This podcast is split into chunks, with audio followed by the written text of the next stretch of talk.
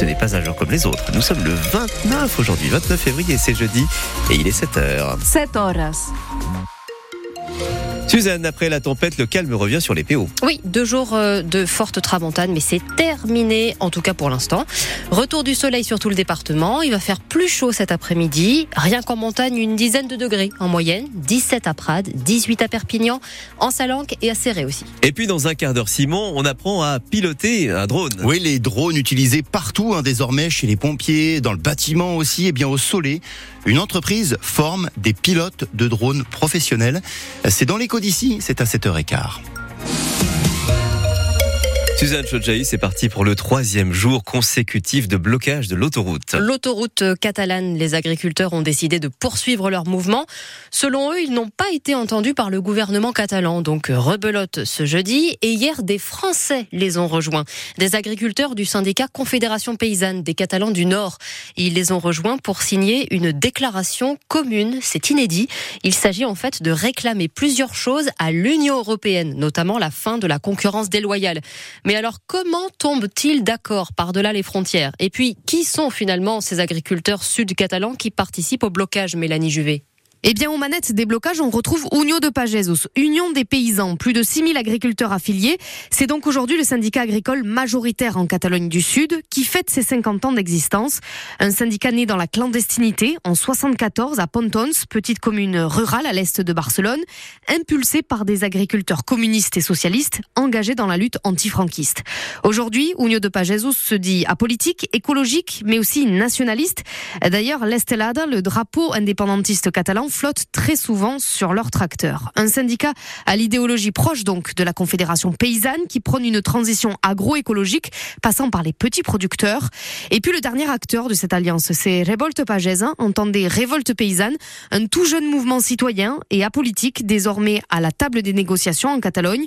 Il est né le 6 février dernier lorsque des centaines et centaines de tracteurs sont sortis spontanément des exploitations pour descendre à Barcelone et dénoncer le malaise de la profession. Et on verra quels sont les points communs entre ces agriculteurs sud-catalans et ceux de la Confédération paysanne dans les PO avec euh, notre invité dans trois quarts d'heure, Jérôme Suzek, l'un des membres du syndicat français dans les Pyrénées-Orientales. Ce sera à 7h45. L'autoroute catalane, elle est donc toujours bloquée aujourd'hui. Conséquence aussi, l'autoroute A9 également toujours fermée entre le Cat et la frontière espagnole. Dans l'autre sens, en allant vers le nord, elle est ouverte. Mais si jamais vous entrez au boulot, il est très probable que vous trouviez la barrière fermée. Les gendarmes ne l'ouvrent que quelques minutes de, temps en temps pour éviter les bouchons au boulot. Quant au col d'Ar en Haut-Val-Espire, la route est toujours bloquée également, là aussi à cause d'un barrage d'agriculteurs.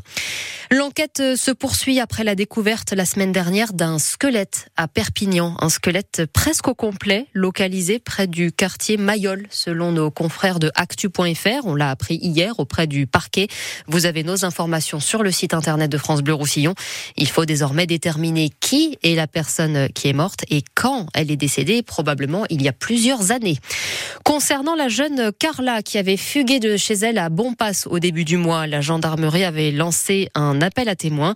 Eh bien, l'adolescente de 16 ans a fini par rentrer chez elle. Il est 7h04 sur France Bleu Roussillon. Les billets de train, en tout cas certains billets de train, vont encore augmenter. Hein. Oui, la SNCF annonce une hausse des prix de certains billets de train dans les prochains mois. L'entreprise ferroviaire l'explique. Elle dit que c'est à cause de l'inflation. Sauf que les comptes de la SNCF sont au vert. Pour la troisième année de suite, elle a réalisé des bénéfices. Plus d'un milliard d'euros l'an dernier. Mais selon la direction, apparemment, il n'y a pas le choix. Il faut augmenter le prix des billets. Pierre Pilet. Une hausse de 2,6% du prix des billets TGV, c'est ce qu'a annoncé le PDG de la SNCF hier. Jean-Pierre Farandou estime qu'elle est modérée. Pour les Ouigo et les Intercités, pas d'augmentation des tarifs en prévision. Malgré plus de 10 milliards et demi d'euros d'investissement l'an dernier, montant record qui sera sans doute dépassé en 2024, sur plusieurs axes on manque de matériel, donc on rate des ventes. C'est ce que regrette Jean-Pierre Farandou. Il cite l'exemple des rames qui sont complètes 8 à 10 jours avant le départ pour illustrer illustrer la réalité de la demande des clients. La compagnie attend toujours ses TGV M, des rames nouvelle génération qui devaient arriver sur les rails en fin d'année dernière. Elles seront là au mieux à l'été 2025 car le constructeur Alstom a du retard. Vous l'avez compris, le prix des billets TGV va donc augmenter cette année. Dans les prochaines infos, à 7h30, on reviendra sur cette décision historique du Sénat hier soir. Les sénateurs ont approuvé à une très large majorité l'inscription de l'IVG dans la Constitution.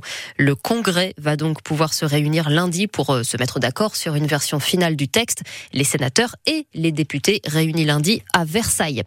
Six ans après l'attentat de Strasbourg, le procès de quatre complices présumés du terroriste seront jugés.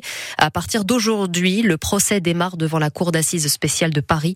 L'attentat sur le marché de Noël avait fait cinq morts. Le terroriste, lui aussi, avait été abattu. Suzanne, une Catalane concourt aux victoires de la musique classique. Encore une Catalane et qui sait peut-être encore un prix pour notre département.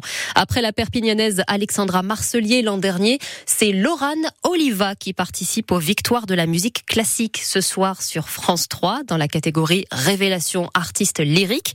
À 23 ans, cette habitante du Soleil a fait ses classes au Conservatoire de Perpignan, d'abord au piano, puis au chant. Elle est soprano et même si elle a déjà remporté de nombreux prix ces dernières années, les victoires de la musique classique pour Laurane C'est quand même exceptionnel. C'est une grande première et puis en plus c'est ma première télé. Je suis téléspectatrice des victoires de la musique classique depuis longtemps et, et de me retrouver sur scène c'est un peu un rêve d'enfant.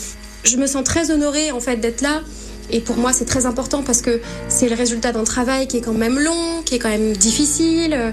C'est l'huile de coude donc c'est sûr c'est aussi rassurant en fait parce qu'on se dit qu'on fait peut-être pas trop d'erreurs et qu'on fait les bons choix. Et... Après, j'ai pas trop de trac. En général, j'ai plutôt beaucoup, beaucoup trop d'adrénaline. Ce qui m'inquiète le plus, ça va être les remontrances de mon professeur après. Mais c'est aussi pour ça que je travaille avec lui. Parce que je sais qu'il m'apporte énormément et que son objectif, c'est uniquement de me faire avancer sainement et que je me, je me brûle pas les ailes et que j'aille étape par étape et que je réussisse les choses euh, dans l'ordre du temps.